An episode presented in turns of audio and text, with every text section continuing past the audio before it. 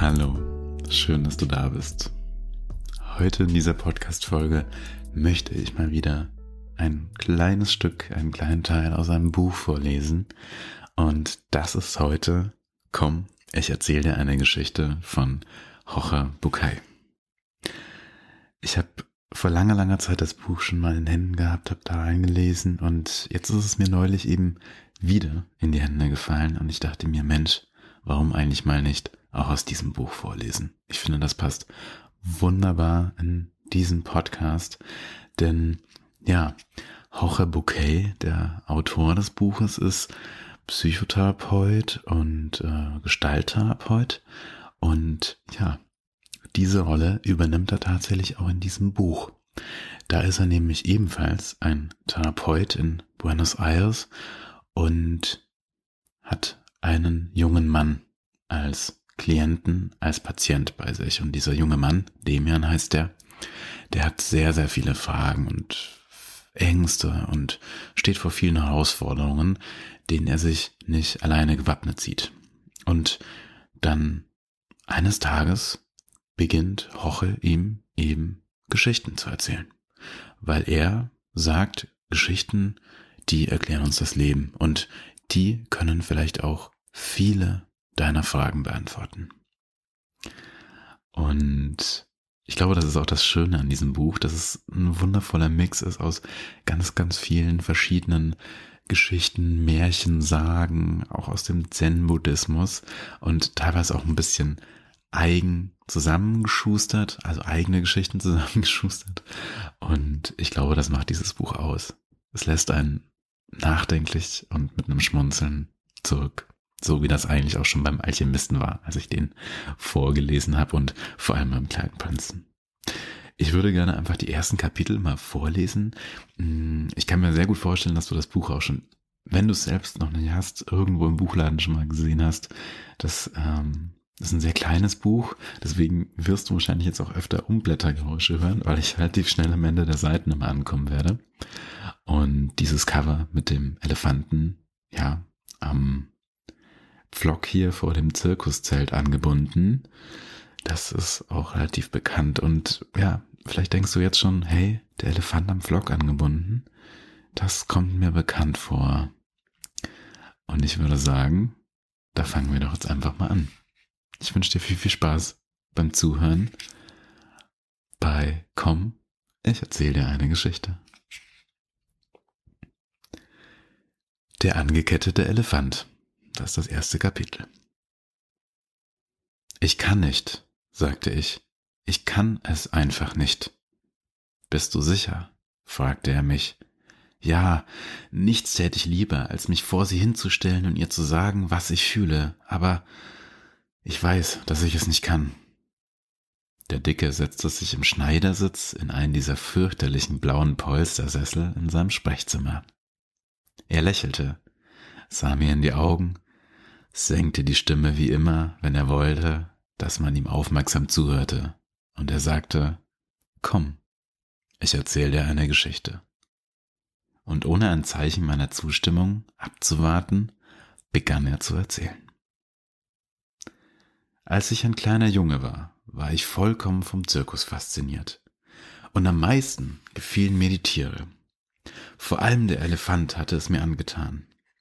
Wie ich später erfuhr, ist er das Lieblingstier vieler Kinder. Während der Zirkusvorstellung stellte das riesige Tier sein ungeheures Gewicht, seine eindrucksvolle Größe und seine Kraft zur Schau. Nach der Vorstellung aber und auch in der Zeit bis kurz vor seinem Auftritt blieb der Elefant immer am Fuß an einen kleinen Pflock angekettet.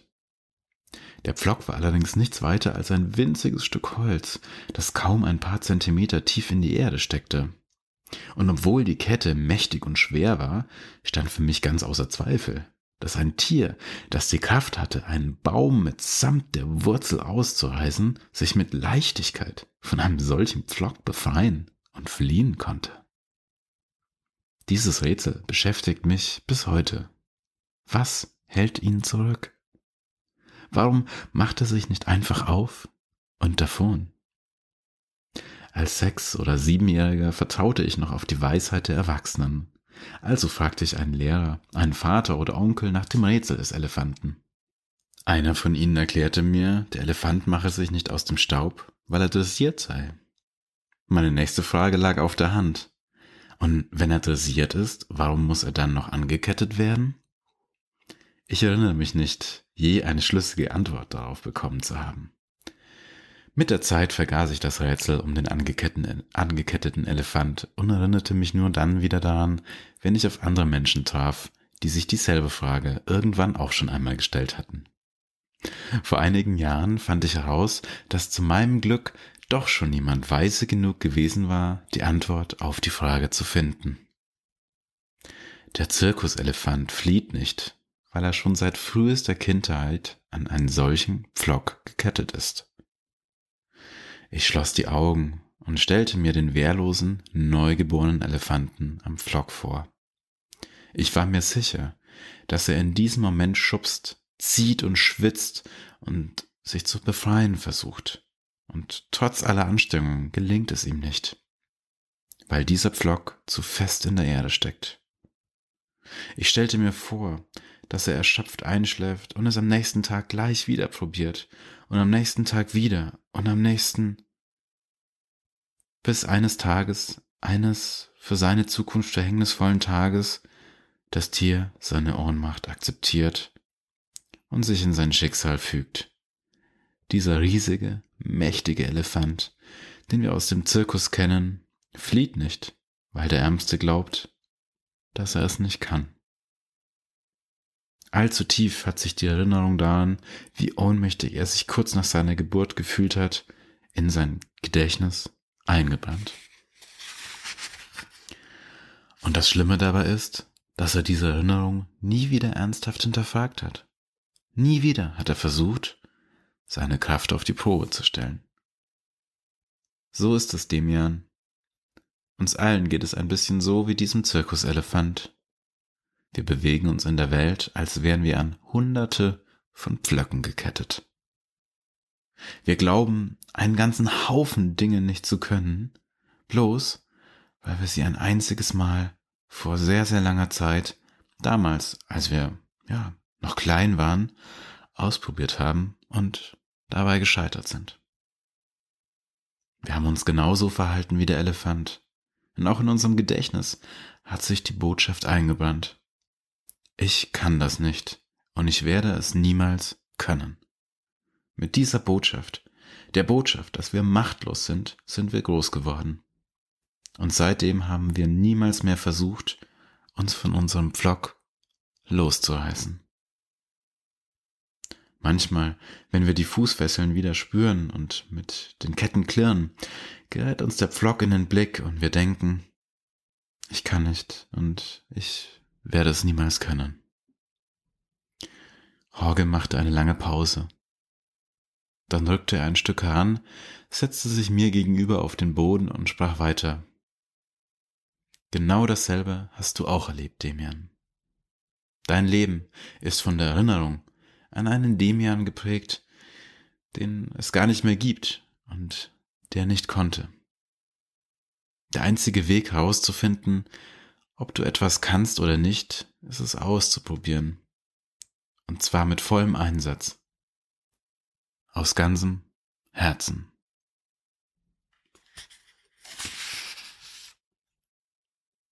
Das zweite Kapitel. Verallgemeinerungsfaktor. Als ich zum ersten Mal in den Horges Sprechstunde ging, wusste ich, dass ich es nicht mit einem gewöhnlichen Psychotherapeuten zu tun haben würde. Claudia, die ihn mir empfohlen hat, hatte mich gewarnt, dass der Dicke, wie sie ihn nannte, etwas speziell sei. Ich hatte die Nase bereits voll von den konventionellen Therapien, besonders davon, mich monatelang auf der Couch eines Psychoanalytikers herumzulangweilen. Also rief ich Horge an und bat ihm um einen Termin. Mein erster Eindruck übertraf alle meine Erwartungen. Es war ein warmer Frühlingstag. Ich war fünf Minuten zu früh und wartete noch ein Weilchen vor der Haustür. Punkt halb vier klingelte ich. Der Türöffner summte, ich trat ein und fuhr hinauf in den neunten Stock. Oben im Gang wartete ich. Ich wartete und wartete. Als ich das Warten leid war, klingelte ich an der Praxistür. Die Tür wurde von einem Kerl geöffnet, der aussah, als wolle er gerade zu einem Picknick gehen. Er trug Jeans, Tennisschuhe und ein knallrotes Freizeithemd. Hallo, sagte er. Ich muss zugeben, sein Lächeln beruhigte mich einigermaßen. Hallo, antwortete ich. Äh, ich bin Demian. Ja, das weiß ich. Was ist passiert? Warum bist du so spät? Hast du dich verlaufen? Nein, ich war pünktlich. Ich wollte nur nicht klingeln und nicht zu stören. Ich dachte, du hättest vielleicht noch einen Patienten. Um nicht zu stören, äffte er mich nach und schüttelte besorgt den Kopf. Und wie, um mich aus der Reserve zu locken, sagte er, also müssen die Dinge zu dir kommen. Ich ging nicht weiter darauf ein. Es war sein zweiter Satz und sicher war etwas an dran an dem, was er sagte, aber so ein verdammter. Hm. Der Raum, in dem Roche seine Patienten empfing und den ich nicht unbedingt Sprechzimmer nennen würde, war genau wie er. Informell, unordentlich, chaotisch, warm, kunterbunt, unberechenbar und warum es leugnen? Hm, ein bisschen schmuddelig. Wir setzten uns auf zwei Sessel einander gegenüber und während ich ihm dies und das erzählte, trank Roche Mate. Ja, mitten in der Sitzung trank er seinen Mate-Tee. Er bot mir welchen an. Gut, sagte ich. Was ist gut? Der Mate. Ich verstehe nicht. Gut, ich nehme ein Mate. Hauke machte, machte eine übertriebene Verbeugung und sagte, Vielen Dank, Majestät, dass ihr mein Mate annehmt. Warum sagst du nicht frei heraus, ob du ein Mate willst oder nicht, anstatt so zu tun, als tätest du mir einen Gefallen?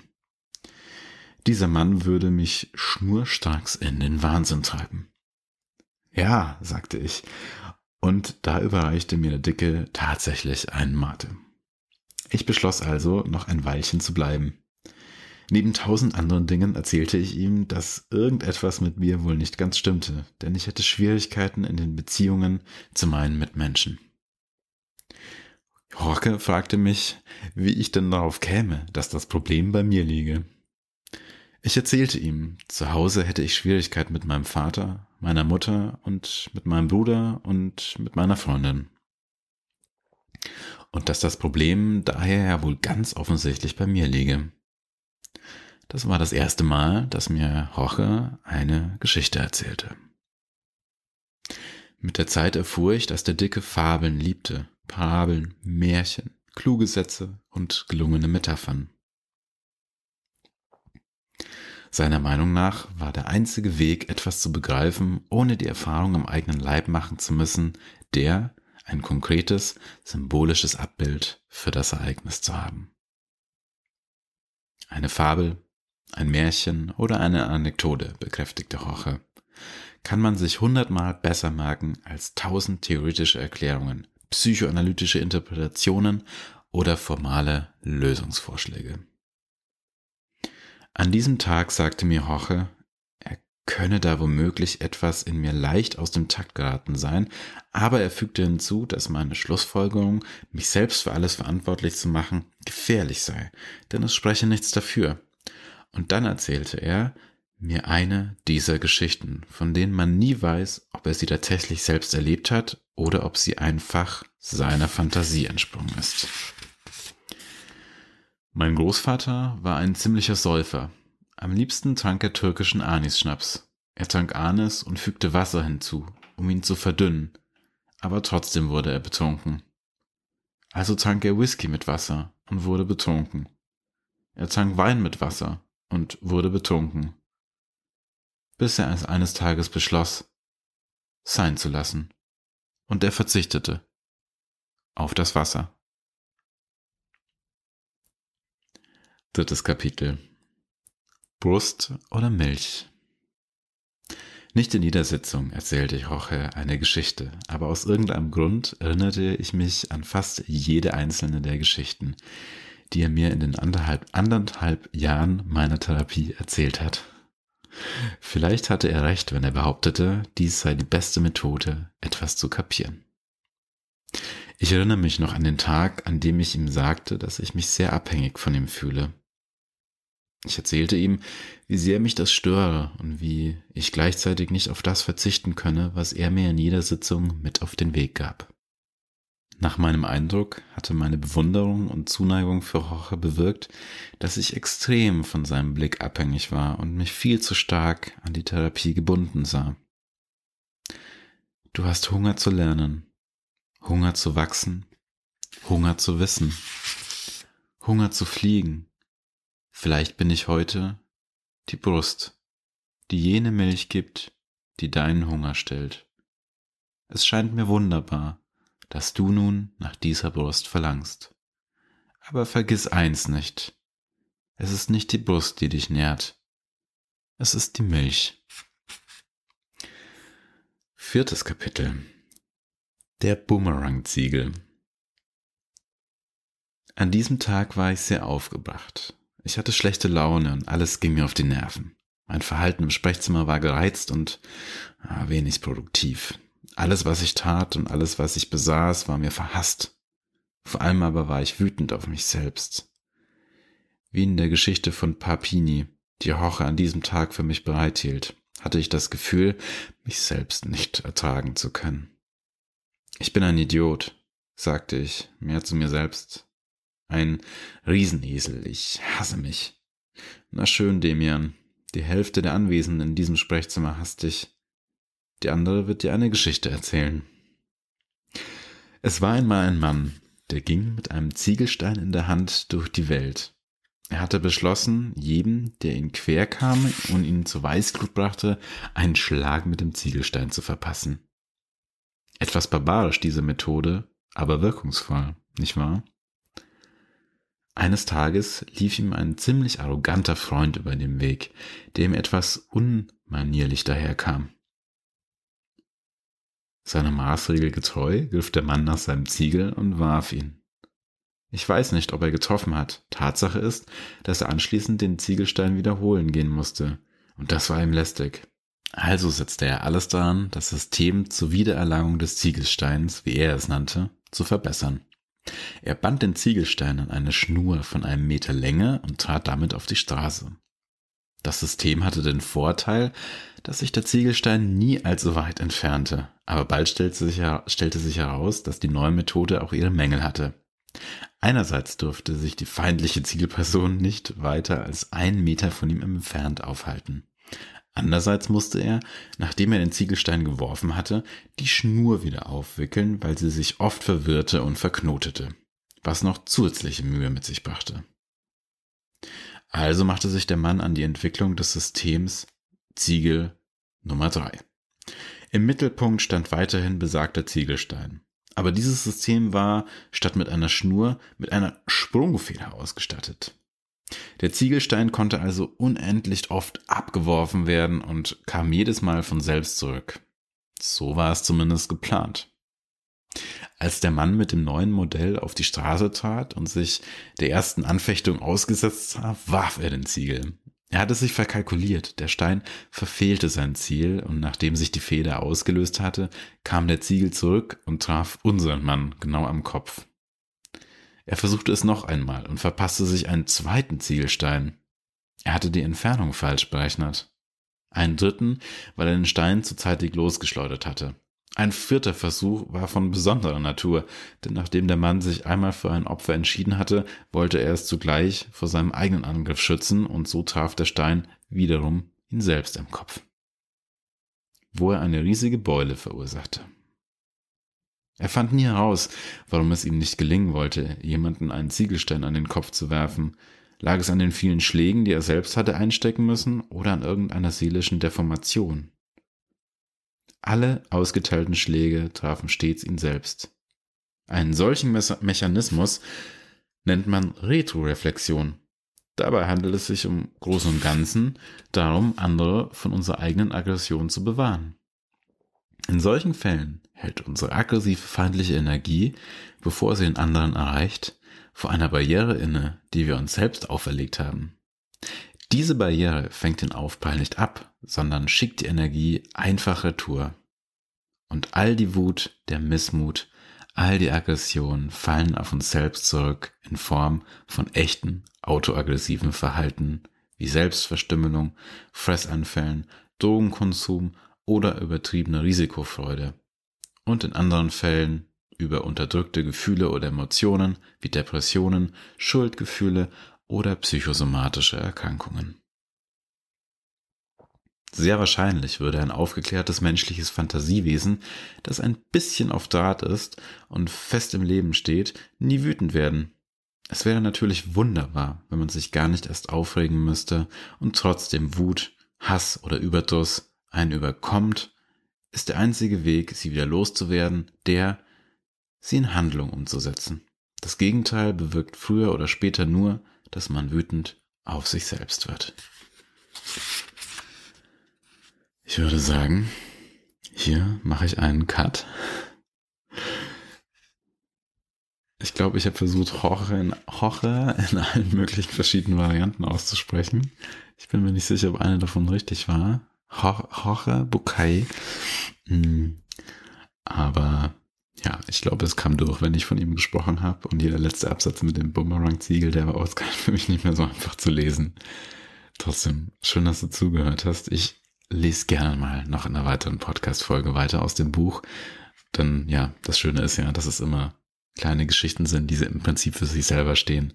Und von daher können wir das, glaube ich, ganz losgelöst immer mal wieder als Podcast-Folge hier mit einfließen lassen. Ich wünsche dir einen wunderschönen Tag, wunderschönen Morgen, Nachmittag, Abend, wo auch immer du gerade bist. Genieß dich, genieß deine Zeit und ja, ich hoffe, die ein oder andere Geschichte von diesem Paar, von dem Elefanten, der früh gelernt hat, dass der Pflock wohl unüberwindbar ist und es irgendwann einfach nicht mehr versucht hat.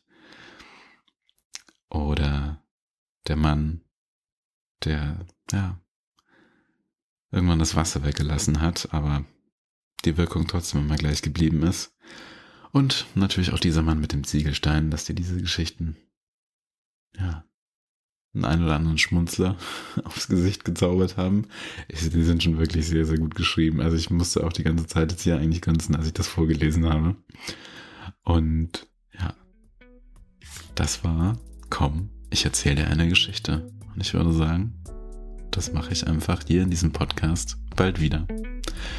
Bis zum nächsten Mal. Dein Olli.